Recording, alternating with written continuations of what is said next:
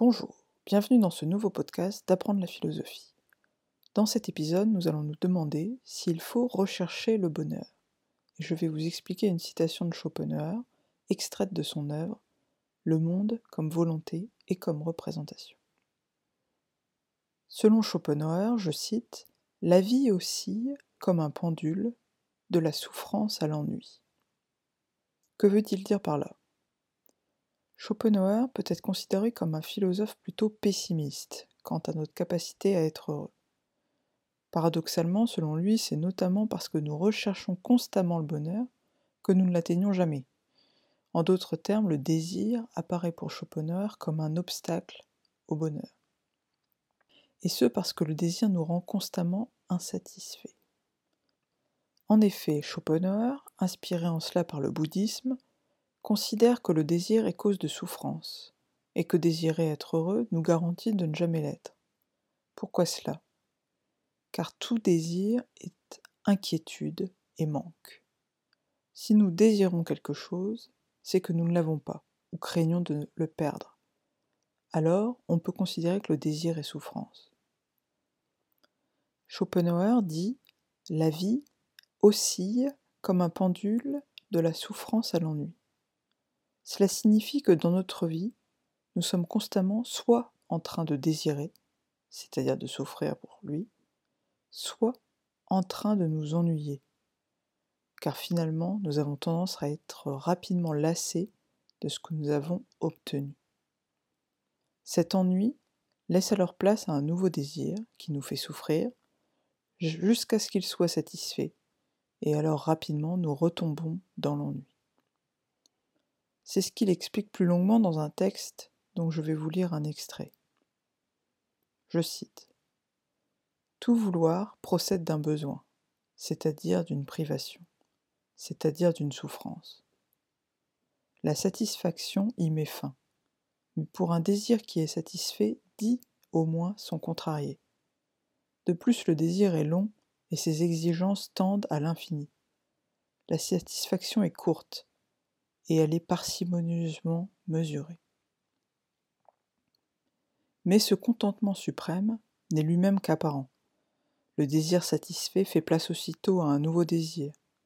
Le premier est déception reconnue, le second est une déception non encore reconnue. La satisfaction d'aucun souhait ne peut procurer de contentement durable et inaltérable. C'est comme l'aumône qu'on jette à un mendiant. Elle lui sauve aujourd'hui la vie pour prolonger sa misère jusqu'à demain. Tant que notre conscience est remplie par notre volonté, tant que nous sommes asservis à la pulsion du désir, aux espérances et aux craintes continuelles qu'il fait naître, tant que nous sommes sujets du vouloir, il n'y a pour nous ni bonheur durable, ni repos. Schopenhauer, Le monde comme volonté et comme représentation. Alors, faut-il désirer ou rechercher le bonheur pour Schopenhauer Si notre désir est d'être heureux, alors nous allons nous dire que nous serons heureux quand nous aurons ce travail, ou cette maison, ou rencontrer la bonne personne. Dans tous les cas, nous reportons le moment d'être heureux à plus tard, quand nous aurons ceci ou cela.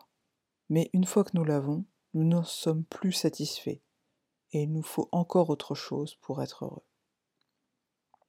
Si bien que finalement, Désirer le bonheur ou espérer atteindre plus tard le bonheur est un leurre qui nous garantit de ne jamais l'atteindre. Il faudrait sans doute mieux pour Schopenhauer se satisfaire de ce que nous avons et trouver des raisons d'être heureux aujourd'hui. Mais là encore, c'est une chose difficile, car nous avons tendance, selon lui, à sentir beaucoup plus la douleur que le bonheur. Pourquoi défend-il cette idée? Selon lui, notre organisme est conçu pour sentir la douleur car elle est une alerte qui nous maintient en vie. La douleur a une utilité. En revanche, le bonheur passe rapidement inaperçu car elle doit plutôt être définie négativement comme une absence de douleur. Cette absence, nous ne la remarquons plus très rapidement. C'est pourquoi nous nous rendons souvent compte que nous étions heureux quand nous perdons ce bonheur. Alors, la douleur que nous ressentons est d'autant plus grande que nous étions habitués à ce bonheur. Il le dit notamment dans ce texte, je cite, Que notre vie était heureuse, c'est ce dont nous nous apercevons qu'au moment où ces jours heureux ont fait place à des jours malheureux.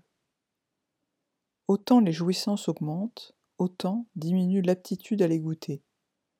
Le plaisir devenu habitude n'est plus éprouvé comme tel, mais par là même grandit la faculté de ressentir la souffrance, car la disparition d'un plaisir habituel cause une impression douloureuse. Ainsi, la possession accroît la mesure de nos besoins, et du même coup, la capacité de ressentir la douleur. Le cours des heures est d'autant plus rapide qu'elles sont agréables, d'autant plus lent qu'elles sont plus pénibles, car le chagrin, et non le plaisir, est l'élément positif dont la présence se fait remarquer.